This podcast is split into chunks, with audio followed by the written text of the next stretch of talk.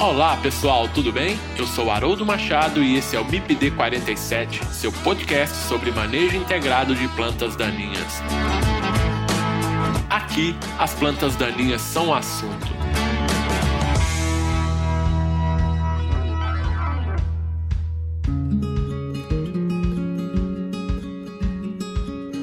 Pessoal, quem quiser interagir com o MIPD 47 pode fazer isso através do Instagram MIPD47, nos mandando directs. Vocês podem mandar e-mail para o mipd47podcast@gmail.com. Vocês podem ouvir o MIPD 47 através do site mipd47.com.br. Acessem o site e confira nosso conteúdo mipd47.com.br. E estamos também nos principais agregadores de podcast. E nesse episódio eu converso com o professor Leandro Galon, da Universidade Federal da Fronteira Sul, campus Erechim. Nós vamos falar sobre competição entre plantas daninhas e culturas. Competição é uma interação negativa, onde indivíduos que vivem ao mesmo tempo no mesmo espaço lutam pelos mesmos recursos de crescimento, que de certa forma estão em quantidades limitadas. Uma planta boa competidora é capaz de sobreviver e se desenvolver rapidamente quando não há limitação de recursos e também consegue se desenvolver satisfatoriamente quando os recursos são limitados. Todo manejo que é dado nas culturas em relação às plantas daninhas é para que a competição não se estabeleça. Assim, entender como a cultura se comporta frente à competição é o primeiro passo no manejo inteligente das plantas daninhas. Quer saber mais sobre competição entre culturas e plantas daninhas? Fique com a gente e ouça esse episódio do MIPD 47.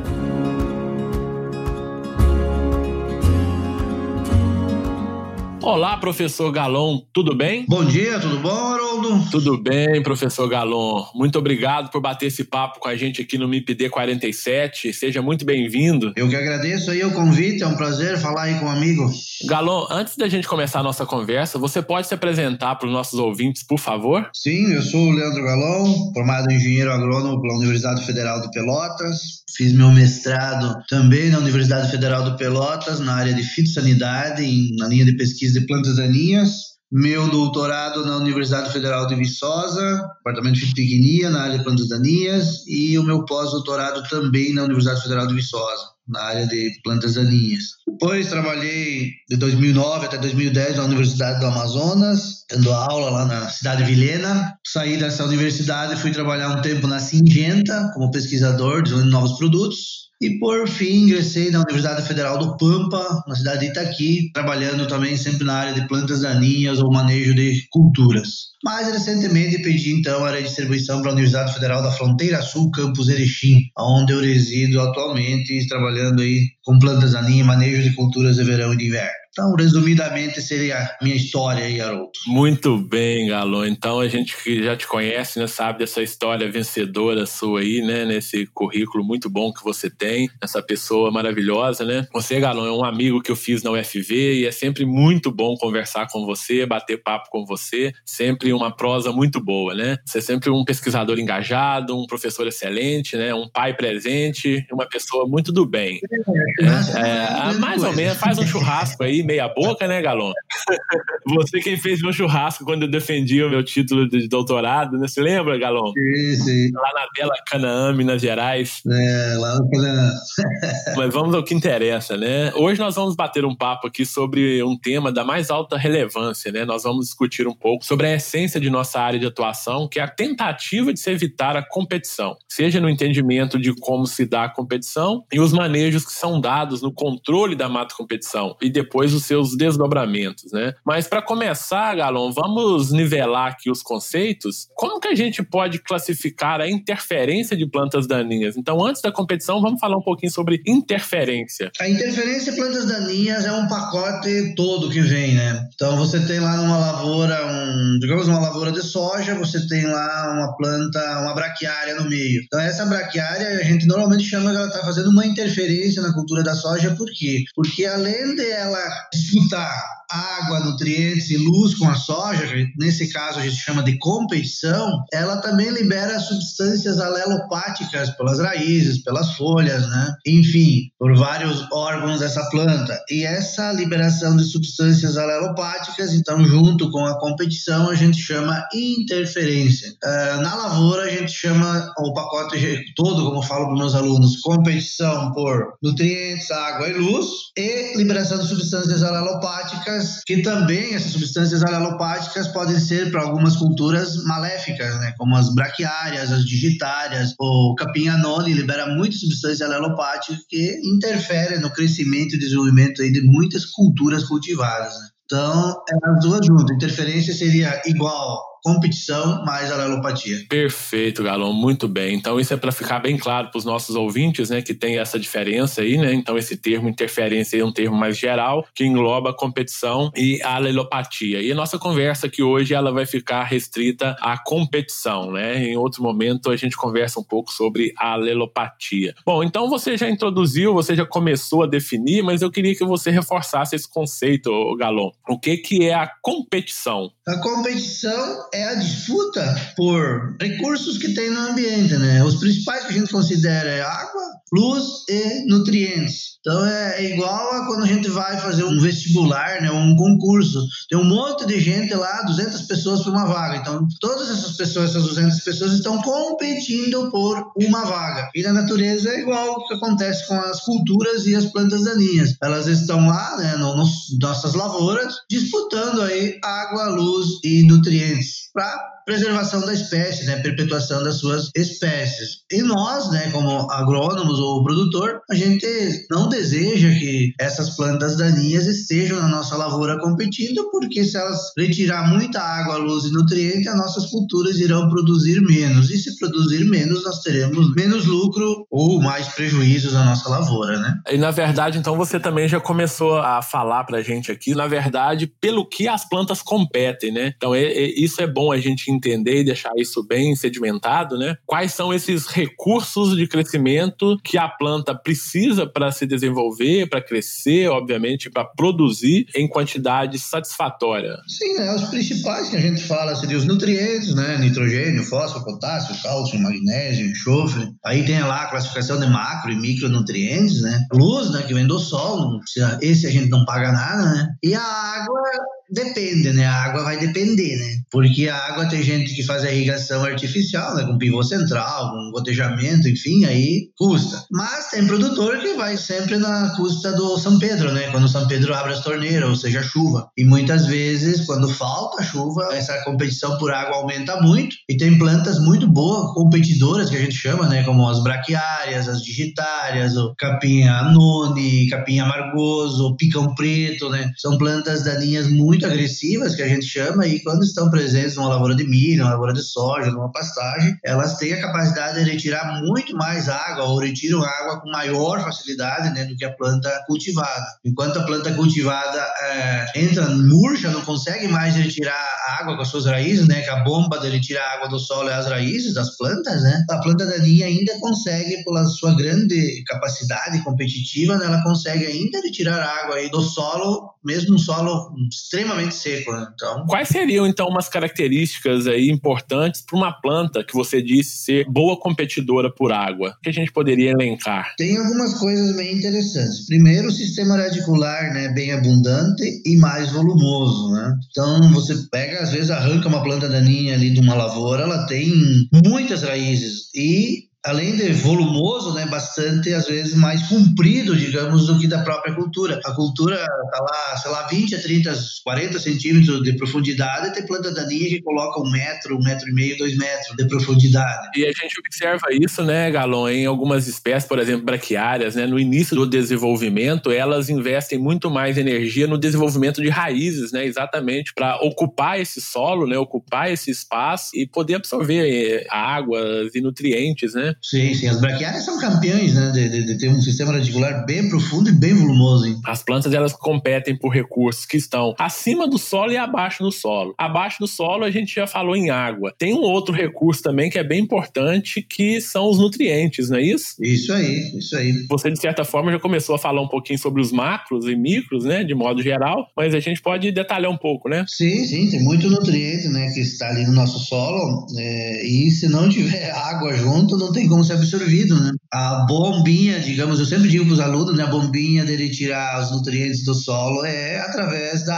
água, né? Então a planta começa a fazer fotossíntese, começa a transpirar, né, perder água para o ambiente e ao redor, digamos, da folha tem menos água, né, ao redor da copa da planta tem menos água, lá no solo tem mais água, ela começa então, né, por diferença aí de potencial, é, retirar a água do solo, junto com essa água vem os nutrientes. E alguns herbicidas pré-emergentes também, né, elas, elas ocupam a mesma rota aí de retirada dos nutrientes da água do solo, né? Então, a gente tem que ter cuidado que às vezes o produto não funciona ou a planta não retira muita água do solo porque tá eh, nutrientes do solo porque tá faltando essa água, né? E, e um outro fator também, aí a gente já tá falando da competição que ocorre acima do solo, é pela luz, né, Galon? E como seria essa competição? Quais características a planta deve apresentar para ela ser considerada uma boa competidora? Desde 2007 eu venho trabalhando nessa área de competição e disputa por nutrientes, por espaço, luz e tal.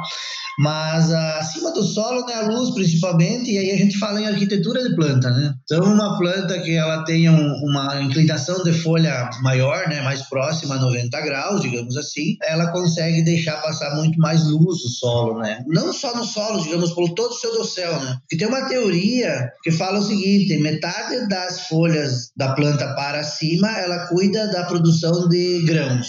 Metade das folhas da planta do dossel para baixo cuida de manter a planta e o sistema radicular, né? E quando acontece um sombreamento muito intenso, só as folhas mais superiores é que vão abastecer toda a planta, tanto para produzir grãos quanto para o sistema radicular, e caule, pomos, é, raízes. E aí há uma sobrecarga, né, Galon, do, do sistema, né? E aí há uma sobrecarga e, é claro, né, a produção vai cair lá embaixo. Então, hoje é a arquitetura de dossel, principalmente mais próximo a ângulos de 90 graus. Isso na competição, na disputa por luz, né? Só que aí vem uma outra coisa, né? Quanto mais inclinada for a folha, mais luz pode passar no solo e aí aquelas plantas daninhas fotoblásticas, né, positivas, que gostam de luz, elas vão se beneficiar, né? Então, não pode ser também o extremo, né? Nós temos que ter um equilíbrio entre essa inclinação de folha e um pouquinho de sombreamento do solo, né? Perfeito. E aí entra no manejo da cultura, né, Galon? Que aí vem a questão Exatamente. do stand, né? Criadura, que a gente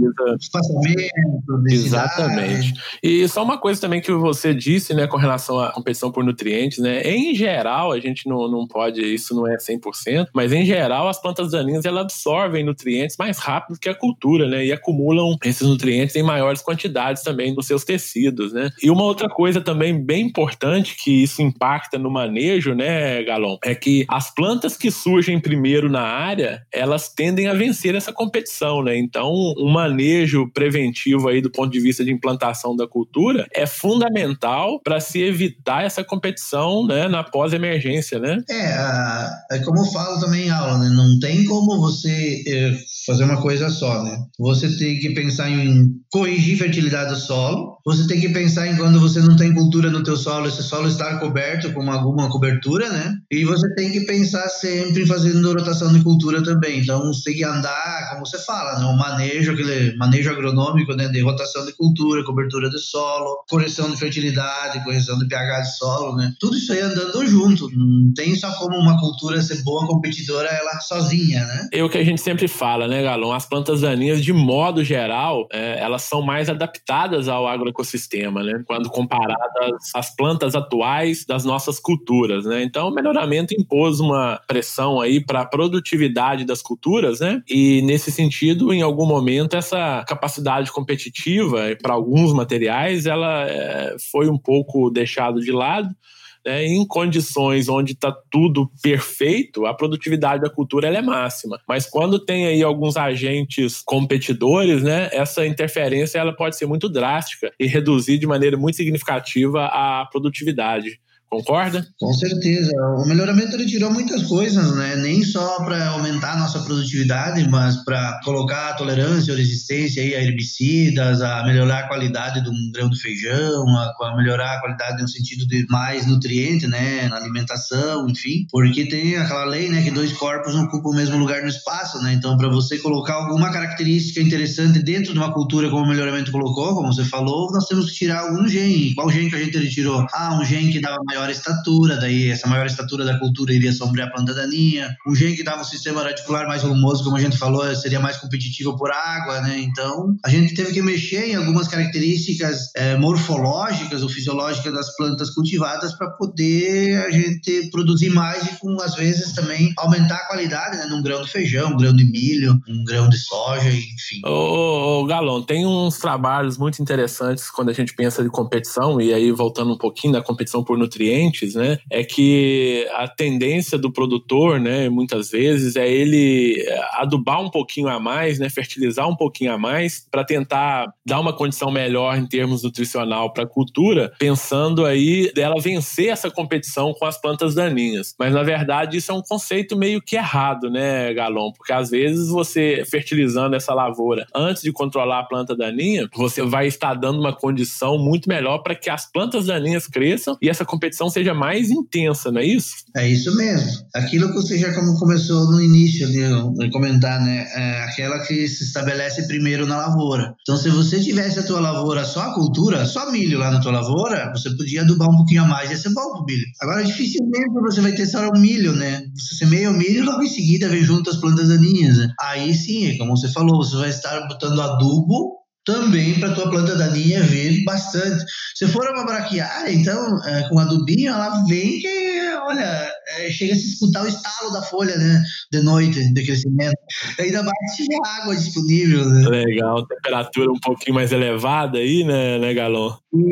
Isso, aí ela cresce, cresce mesmo, né? Então, é isso que você falou. Se você tiver só a cultura, beleza, mas normalmente, né, em 99% das situações, nós não temos só a cultura, nós temos a cultura e as plantas daninhas. Ainda mais nessa era, né, de resistência aí de planta daninha ou tolerância, principalmente ao glifosato, né? Então, nós estamos aí eh, correndo sempre atrás delas, né? Tentando controlá-las de algum modo, né? Você falou uma coisa muito importante, Galon. A gente está sempre correndo atrás, né? Esse é o grande problema. Se a gente não pensar um manejo mais assertivo, né? Um manejo mais a longo prazo, nós vamos estar sempre correndo atrás. Esse é o grande problema, né? Então, nós temos que ser mais inteligentes do que as plantas daninhas porque elas são muito inteligentes, né? A gente está falando de competição, competição, que a cultura compete, a planta daninha compete. E o que, que seria uma planta daninha ou uma cultura, né? Boa competidora. Quais características uma planta ela deve ter para ela ser considerada uma boa competidora? Primeiro, uma boa estatura, né? Ela tendo uma boa estatura, ela consegue sombrear, no caso, a cultura, a planta daninha. Segundo, fechar a entrelinha rapidamente, né? Então, se tem lá as linhas de milho, quanto mais rápido o cana, o soja, eles fecharem a entrelinha, melhor. Então, isso tem a ver com a área foliar, né? Então, maior índice de área foliar. Maior sistema ou sistema radicular mais volumoso, né? Mais profundo, mais abundante. Que ela se desenvolva rapidamente, né? Que ela consiga germinar e crescer e, se for o caso de trigo, por exemplo, perfilhar rapidamente. O caso de milho, emitir bastante folhas. O caso né, de soja, ramificar aplicações, o quanto mais rápido esse processo for, mais competidora ela é. Isso a gente já fez vários trabalhos e a gente consegue denotar, tanto em casa da vegetação quanto a campo, que quando ela tem essas características,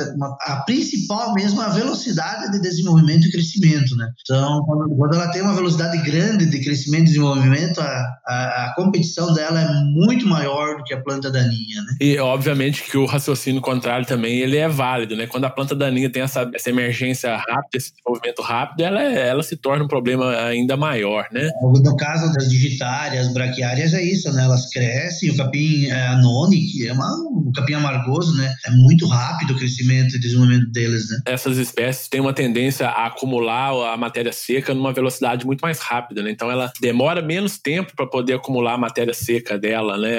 Ali os seus 80, 90% 90% do máximo de matéria seca, né? Então isso dá a ela uma dianteira muito grande, né, Galon? E uma outra coisa também legal da gente falar aqui quando a gente fala em boa competidora, né, é que geralmente a gente ensina para os nossos alunos, né, que uma planta daninha boa competidora é aquela que consegue crescer quando tem recursos disponíveis, né? Então ela consegue absorver rápido aquela, aqueles recursos do meio. E por outro lado também a, a, uma planta daninha boa competidora, ela pode se enquadrar como aquela que consegue se desenvolver bem quando o recurso do meio é limitado, né, né, Galon? E aí quando a gente junta essas duas teorias, né, é, e coloca uma planta só que tem a habilidade de crescer quando o recurso é limitado e crescer muito mais quando esses recursos estão disponíveis, essa eu acho que é aquela planta daninha boa competidora. E agregado a isso vem todas essas características que você é, mencionou, né? De arquitetura, de, de, tempo de germinação, tempo de emergência, né? Então acho que isso tudo se soma, né? É um somatório geral, né, Haroldo? A gente vê, como você falou, né? Às vezes você tem um solo lá que você pegou e fez um, um aterro, ou você tirou todo o horizonte A, horizonte B desse solo aí, fazendo uma construção, enfim, você vê que vem planta daninha mesmo, ela devagarzinho ela vem, ela se desenvolve, floresce, produz um monte de semente, né? E às vezes tem um solo de uma horta lá, você vê aquele solo bem adubado, bem conduzido, você vê aquela planta a mesma espécie bem viçosa, né? Então, ela consegue, né, às vezes, num solo bem é, limitado a se desenvolver, crescer, produzir sementes, né? E um solo bom, ela consegue a mesma coisa e produzir muito mais, é óbvio, né? Então, é adaptação, né? Como você falou, elas são bem inteligentes, né, para não perder a espécie durante os processos aí de evolução ou de passar dos anos aí. Ô, Galon, e falando, obviamente, em competição, a gente lembra muito daqueles conceitos de habilidade competitiva, né? O que, que se entende por habilidade competitiva de uma planta e como que o conhecimento dessas características aí pode auxiliar nos programas de manejo de plantas daninhas que a gente tem preconizado? A habilidade competitiva a gente trabalha muito, milho, soja, feijão, trigo, cevada, canola. Então o que, é uma cultura que tem habilidade competitiva? Às vezes você tem dentro da soja, né? Tem hoje muitas cultivares, eh, tem mais de 400 cultivares no Brasil como um todo, né? E dentro dessas cultivares nós temos diferentes materiais genéticos, né, produzidos pelas empresas. Então, por exemplo, a Singenta é um material genético, a, a Corteva é outro material genético, a Mideira é outro material genético. E por é, genética, elas têm a diferença, né, de às vezes tolerar a competição de plantas daninhas ou ser mais, ter mais habilidade competitiva. Como é que é isso? É igual a nós. Tem gente que não pega gripe, né? Então, a minha esposa mesmo, não sei se é porque ela tem descendência indígena e negra, ela não pega gripe. Eu sou um italiano fraco, eu pego 10 gripes por inverno, né? Então, é assim, é igual às culturas, né? Então, é, o que que acontece? Quais seriam as características da maior habilidade competitiva? É aquilo que eu comentei anteriormente, por exemplo, uma cultivar de soja com maior estatura, ela vai ter uma habilidade competitiva maior do que uma de menor estatura, por quê? Porque ela vai sombrear o solo, né? Vai sombreando o solo, ela está sombreando a planta daninha. Se você tem uma planta daninha competindo é, com ela, com as braquiárias, as digitárias, spásculo, que são espécies C4, que a gente chama, né? Com metabolismo C4, que precisam bastante luz, então essas espécies vão crescer menos, né? Com pouca luz, elas crescem menos e são menos competitivas. Outras cultivares de soja, elas têm uma área foliar grande, a gente chama aquelas folhas guarda-chuva, ou seja, ela tem uma folha bem grande mesmo. Essa folha grande, novamente, né, ela sombreia rapidamente né, o solo, não deixa a planta daninha que precisa de luz se desenvolver. Outras tem, a gente já avaliou, inclusive, tem um sistema radicular mais comprido, ou mais raiz, ou mais massa seca, né, de raízes, enfim, ou mais comprimento radicular. Como a gente comentou, absorve mais facilmente água e nutrientes. E, em função disso, né, consegue se desenvolver rapidamente e ganhar na competição com planta daninha. Então, são várias características, Haroldo, como estatura, índice de área foliar ou área foliar, capacidade de ramificação, a gente às vezes conta também os trifólios, né, os, as ramificações, as folhas, enfim, da, da soja, é, diâmetro de, de caule, né, mais maior, esse diâmetro maior dá um calibre maior para os vasos da planta e aí, como você falou, né, a, a velocidade de absorção aí de água e nutrientes fica maior. Então é um complexo, um conjunto, digamos assim, de características que se tomam e que expressam, né, essa cultivar minha ser mais competitiva competitiva uma da outra com uma determinada planta daninha. E também existem, né,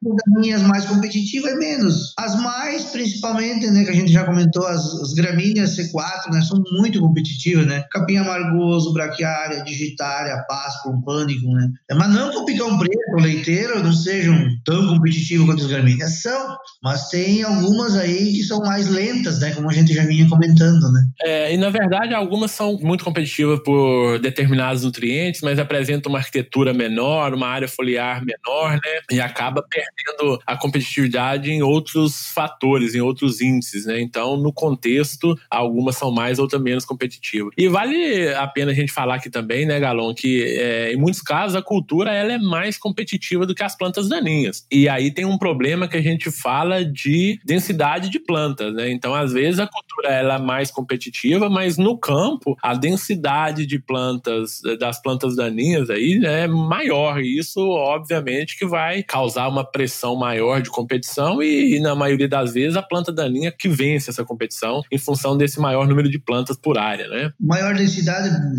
maior distribuição, né? Que ela seja bem distribuída, né? Então, às vezes ela tem reboleiras, que a gente chama, né?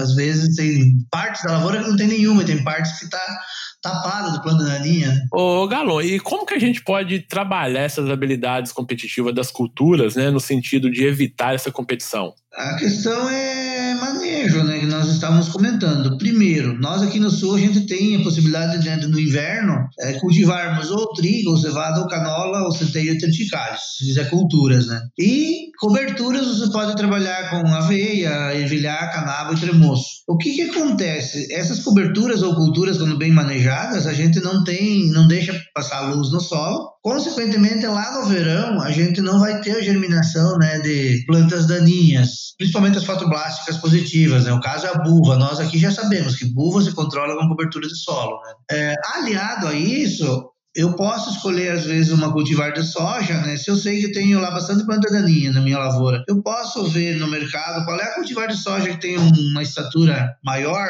e que ela tenha um índice de área foliar, uma folha grande, e, e que ela tenha uma velocidade de germinação é, boa. Bom, como é que eu vou saber isso? Principalmente pelo vigor né, da semente. Quando eu tenho a, a germinação lá no, no, escrita na, na, bolsa de semente, ah, sei lá, 96%, e eu sei pelo laudo da análise de semente que ela tem um vigor, digamos, de 90%, eu sei que a, a germinação e o desenvolvimento dessa minha planta de soja vai ser rápido. Então, isso aliado a esse manejo de inverno, junto com uma boa semente, junto com uma cultivar que tem uma estatura alta, eu vou ter as habilidades competitivas da minha soja muito boas para vencer a competição com as minhas plantas daninhas. É aquilo que nós falávamos, né, Haroldo? É um conjunto de manejos, né? E como você bem falou, né, Galon? Não adianta, eu tenho que conhecer a cultura que eu estou trabalhando. Obviamente, conhecer as plantas daninhas, saber as espécies que estão na área, distribuição, né? As características dessas espécies quanto ao hábito de crescimento, né? arquitetura de planta, a cultura, né? Então eu tenho que saber a variedade que eu estou trabalhando, ou cultivar, né? O híbrido. Tem que cultivar de milho, de soja, hoje extremamente baixo baixas, né? Então tem que cuidar disso. Eu tenho que conhecer minha lavoura, o que, que eu tenho lá na minha lavoura de planta daninha. Sim, e aí qual a população ideal para aquele material, né? Qual a densidade de plantas, ajuste, espaçamento, né? Entre linhas. Então, isso tudo são fatores que precisam ser levados em consideração para a gente proporcionar um melhor ambiente para o desenvolvimento da cultura, né? Para que ela possa ser mais competitiva, né? Nesse ambiente. Alon, pensando em ciclo da cultura, tem alguma fase que essas culturas, de modo geral, elas são mais sensíveis sensíveis à, à competição? Sim, sim. Por exemplo, o milho, até a sexta folha, é, é essencial que ele fique livre de, de, plantas daninhas, né, competindo com ele. Ou do ataque de doenças, ou de insetos, por exemplo. Porque até essa sexta folha ele está colocando aí ó, o número de, de, de, grãos por fileira, o, o, número de grãos por espiga. Então ele está, que a gente chama, fazendo as diferenciações dos seus componentes de rendimento, né? O que seria componente de rendimento? Comprimento de espiga, número de grãos por fileira, número de, de, de fileiras de milho uh, por espiga, número total de grãos né, por espiga. É, então, é essencial algumas culturas, o milho até sexta folha, soja V4 por aí, né, até quarta, uh, quarto trifólio, feijão mais ou menos igual. Então, tem culturas aí que a gente já sabe que é bem, bem rapidamente, bem no início do ciclo, que ela está colocando todos os, os, né, os meristemas aí que vão dar aos nossos componentes de rendimento ou, enfim, a produtividade por hectare depois, né? Então, nós temos já períodos críticos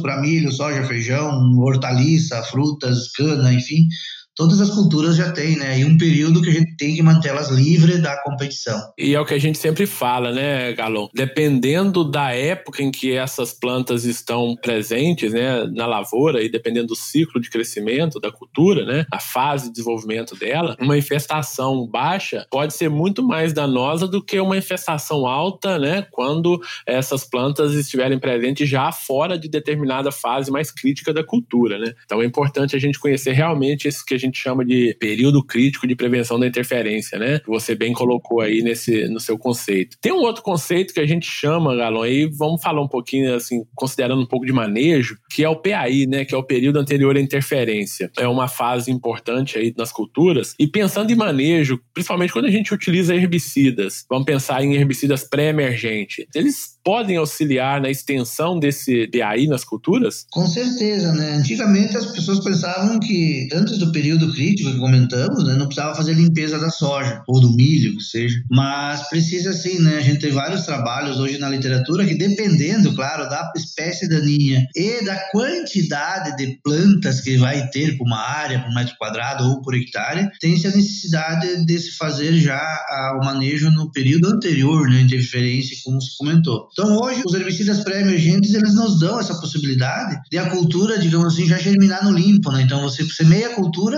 aplica o pré-emergente ou aplica o pré-emergente antes, semeia a cultura depois, vai depender né, do herbicida ou da cultura, enfim. E essa cultura vai germinar, né, vai é, se desenvolver no limpo, né? Então nós vamos ter um tempo maior aí para que venha a reinfestação de novas plantas daninhas, né? Até o residual, digamos, desse produto conseguir ficar controlando os novos fluxos de plantas daninhas. Né? Então nós vamos ter sim uma extensão desse período anterior à interferência e também nós vamos evitar qualquer tipo né, de competição da planta daninha com a nossa cultura, porque o herbicida pré-emergente vai estar controlando né, as nossas plantas daninhas. Então é uma ferramenta muito boa e que está sendo usada na atualidade para para esse motivo e também em alguns lugares né, para ajudar aí na questão do controle de planta daninha resistente ou tolerante a glifosate também, né? Na verdade, na prática, a gente usa o termo aí de dianteira competitiva, né, Galon? A gente usa essa técnica ou tecnologia para poder dar uma dianteira competitiva para a cultura, né? Quando a gente aplica esses pré-emergentes, quando a gente posiciona corretamente esses produtos. Ô, Galon, e não tem como a gente falar sobre manejo de plantas daninhas, qualquer assunto que seja dentro da área de plantas daninhas, sem falar em resistência, né, de plantas daninhas a herbicidas, enfim. E em função dessa resistência, então, de plantas daninhas a herbicida, e por consequência da dificuldade de controle né, inerentes, né, é, você acha que a busca por materiais genéticos de culturas mais competitivas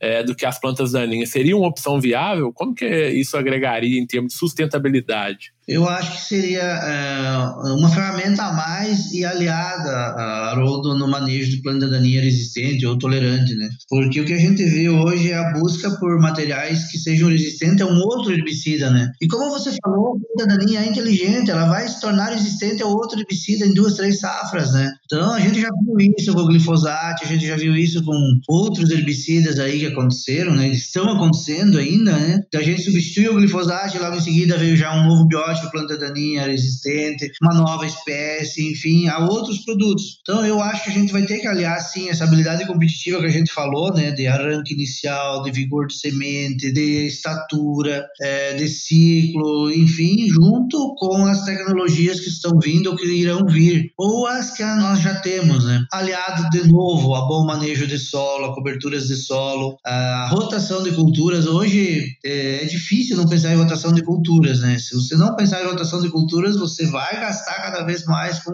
a questão da resistência e a tolerância, porque sempre vai ter uma espécie na tua lavoura que vai ser resistente a um produto. É, eu acho que essa é a palavra, né, Galon? Rotação de cultura, né? E às vezes as pessoas confundem rotação de cultura e sucessão de culturas, né? Às vezes a pessoa faz uma sucessão e está achando que está fazendo uma rotação, né? Então pensar isso no sistema a longo prazo, a gente já falou disso aqui, né, nesse episódio, a gente já comentou em outros episódios também sobre a importância do pensar o sistema de produção e não pensar a cultura, né? Não pensar em um ano agrícola. Então, tudo isso favorece, na verdade, em segundo momento, né, a habilidade competitiva da planta, a capacidade que a cultura tem em se desenvolver nesses ambientes. Toda aquela questão, né, óbvio, com solo compactado, a capacidade de uma cultura absorver água, né, vai ser bem limitada, né? Outros nutrientes também, o sistema radicular vai ficar superficial, qualquer estiagezinha aí um, dois dias já começa a murchar a folha, já começa a perder rendimento, né? Solo não corrigido, pH, por exemplo, também, né, vai ter menor disponibilidade de muitos micronutrientes, em especial, né?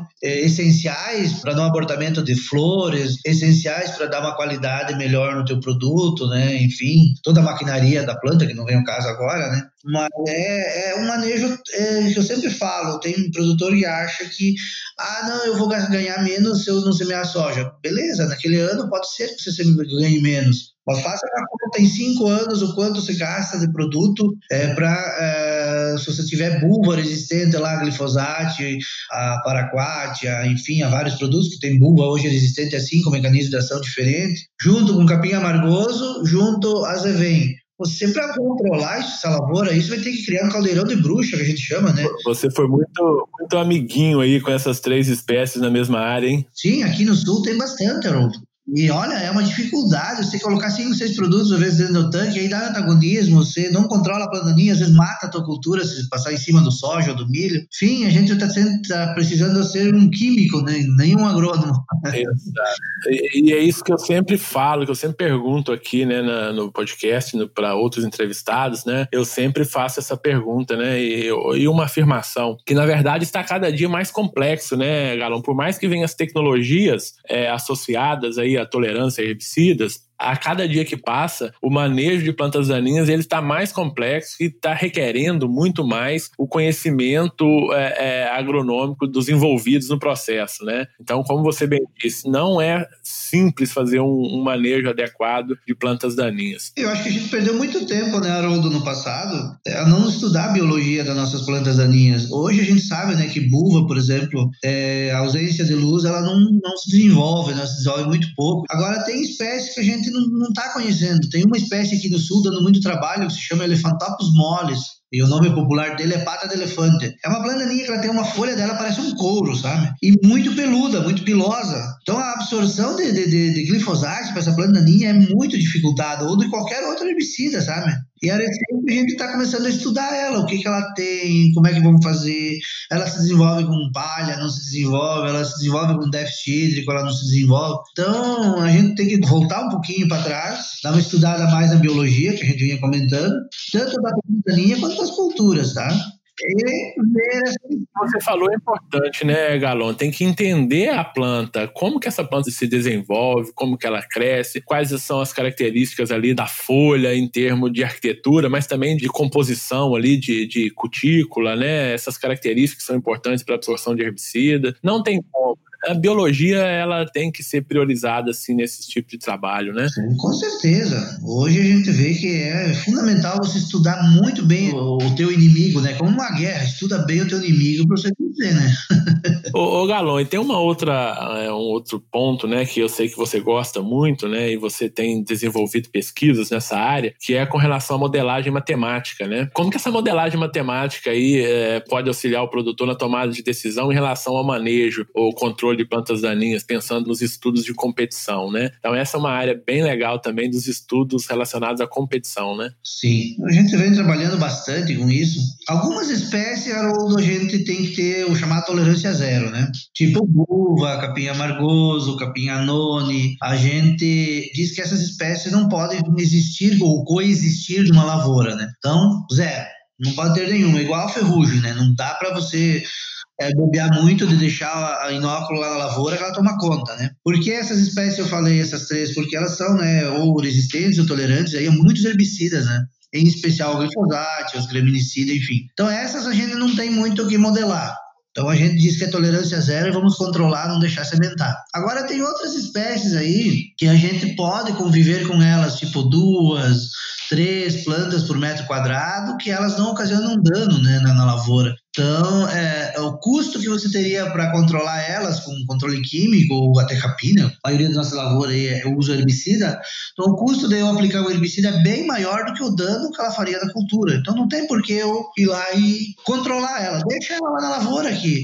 Além dela uh, ficar lá né, na lavoura fixando os nossos nutrientes que estão lá, ela ainda ajuda na questão de não deixar uh, ocorrer erosão no solo, depois vai ter a palhada dela aí, que serve também né, para evitar muitas perdas de água, de nutrientes, enfim. Então, tem algumas espécies que a gente está modelando, né, a gente está trabalhando o que a gente chama de nível de dano econômico, para ver até quantas plantas eu posso deixar no meio da soja, no meio do milho, no meio da cevada, do trigo, da canola, que ela não ocasiona um dano econômico para o produtor. Né? Então, quanto eu ia gastar de dinheiro para controlar ela é bem maior do que o retorno que a minha cultura daria em produção. Né? Então a gente está trabalhando bastante. O controle não pode ser maior do que o do prejuízo que a planta daninha vai causar para a cultura, né? Não, muito bom, Galon. É pena que a gente está tá terminando, chegando ao fim aí do nosso bate-papo, né? Uma conversa muito produtiva. É, queria que você fizesse para nós aí um resumo dessa conversa, uma finalização, seus comentários finais aí sobre o tema, sobre o bate-papo. Ah, a questão de, de, competição de plantas aí, um, um, tema bem interessante. Ele está voltando, né, à tona nessas questões que a gente falou, né? De conhecer biologia, conhecer por que uma planta é mais competitiva com a outra, qual é o motivo, né? Como nós comentamos muito no nosso bate-papo, é estatura, é, é área foliar, é sistema radicular porque tudo isso aí está, na atualidade, né, envolvido na, na, questão de competição, né, por luz, por nutrientes, é, por água, e também algumas coisas né, que a gente está vendo aí na questão até mesmo de manejo né, de, de, planta daninha, com as dificuldades que a gente tem hoje de controlar elas com glifosato, com paraquat, com 2,4-D, enfim, vários herbicidas que a gente usa no nosso dia a dia. Né. Tudo isso aí a gente chama de conhecer a biologia e que é muito importante, né, para a gente ter boas produtividades hoje ou não gastar muito, com, principalmente com herbicida, a gente precisa conhecer muito bem né, a biologia das nossas plantas, da, tanto da daninha quanto das culturas. Aquilo que a gente comentou também, conhecer a nossa lavoura, né, entrar no meio da lavoura, com rotação de cultura, sempre que der, fazer rotação de cultura, nunca deixar o solo descoberto. Tem um professor de solo, meu colega aqui, que ele sempre diz nas aulas e grita, às vezes eu vejo ele gritando do lado da minha sala: nunca deixe o solo descoberto. Exatamente, solo descoberto você perde nutriente né, por erosão, lixiviação. Solo descoberto é um, um local onde vai vir muita planta daninha. Correção do solo, usar semente né, com alto vigor e germinação, que aí a cultura vai ganhar na competição, né, arranque inicial com a planta daninha. Prestar atenção, né, de fazer sempre o manejo, o controle nas fases críticas que a gente comentou, né? Não adianta você ter o milho lá com a espiga e nesse momento querer controlar a planta daninha, não. Tem que ser lá no cedo, né? Lá nas duas, três folhas já entrar com controle, soja a mesma coisa, feijão. Então a gente tem que prestar atenção a essas coisas, né, no manejo de planta daninha. Se a gente fizer bem direitinho a nossa cartilha aí da, de produtor ou como técnico, enfim, com certeza certeza nós vamos produzir bastante, produzir um produto bom, de qualidade e com o menor gasto possível aí com o manejo plananinha. Perfeito, Galon. Muito obrigado, Galon, por esse bate-papo. A gente está encerrando, né? Agradeço muito essa participação sua aqui. Um bate-papo bem legal, bem produtivo, né? E muito obrigado por aceitar o convite, tá? E por bater esse papo aqui com a gente. Eu que agradeço, Haroldo. Um grande amigo que eu fiz aí passando lá pela UFV, a instituição que eu levo no coração sempre, que eu cresci muito, tanto como pessoa, como pesquisador. Fiz muitos amigos, dentre tantos, você é um deles, né? Que a gente, como você comentou, a gente fez vários churrascos, jogos de futebol. Então, é sempre que você precisar aí, estamos às ordens. É um prazer imenso conversar com um amigo. Ok, Galão, eu que agradeço e com certeza nós vamos conversar sobre outros temas também em outros episódios, tá? Muito obrigado, um abraço e até uma próxima oportunidade. E a vocês, meus ouvintes, um abraço e até o próximo episódio do MIPD 47. Lembrando que quem quiser interagir com o MIPD 47 pode mandar e-mail para o mipd47podcast.gmail.com e também pode interagir através do Instagram MIPD47. Acessem o site e confira todos os nossos episódios mipd47.com.br. Este podcast foi editado por Felipe Mux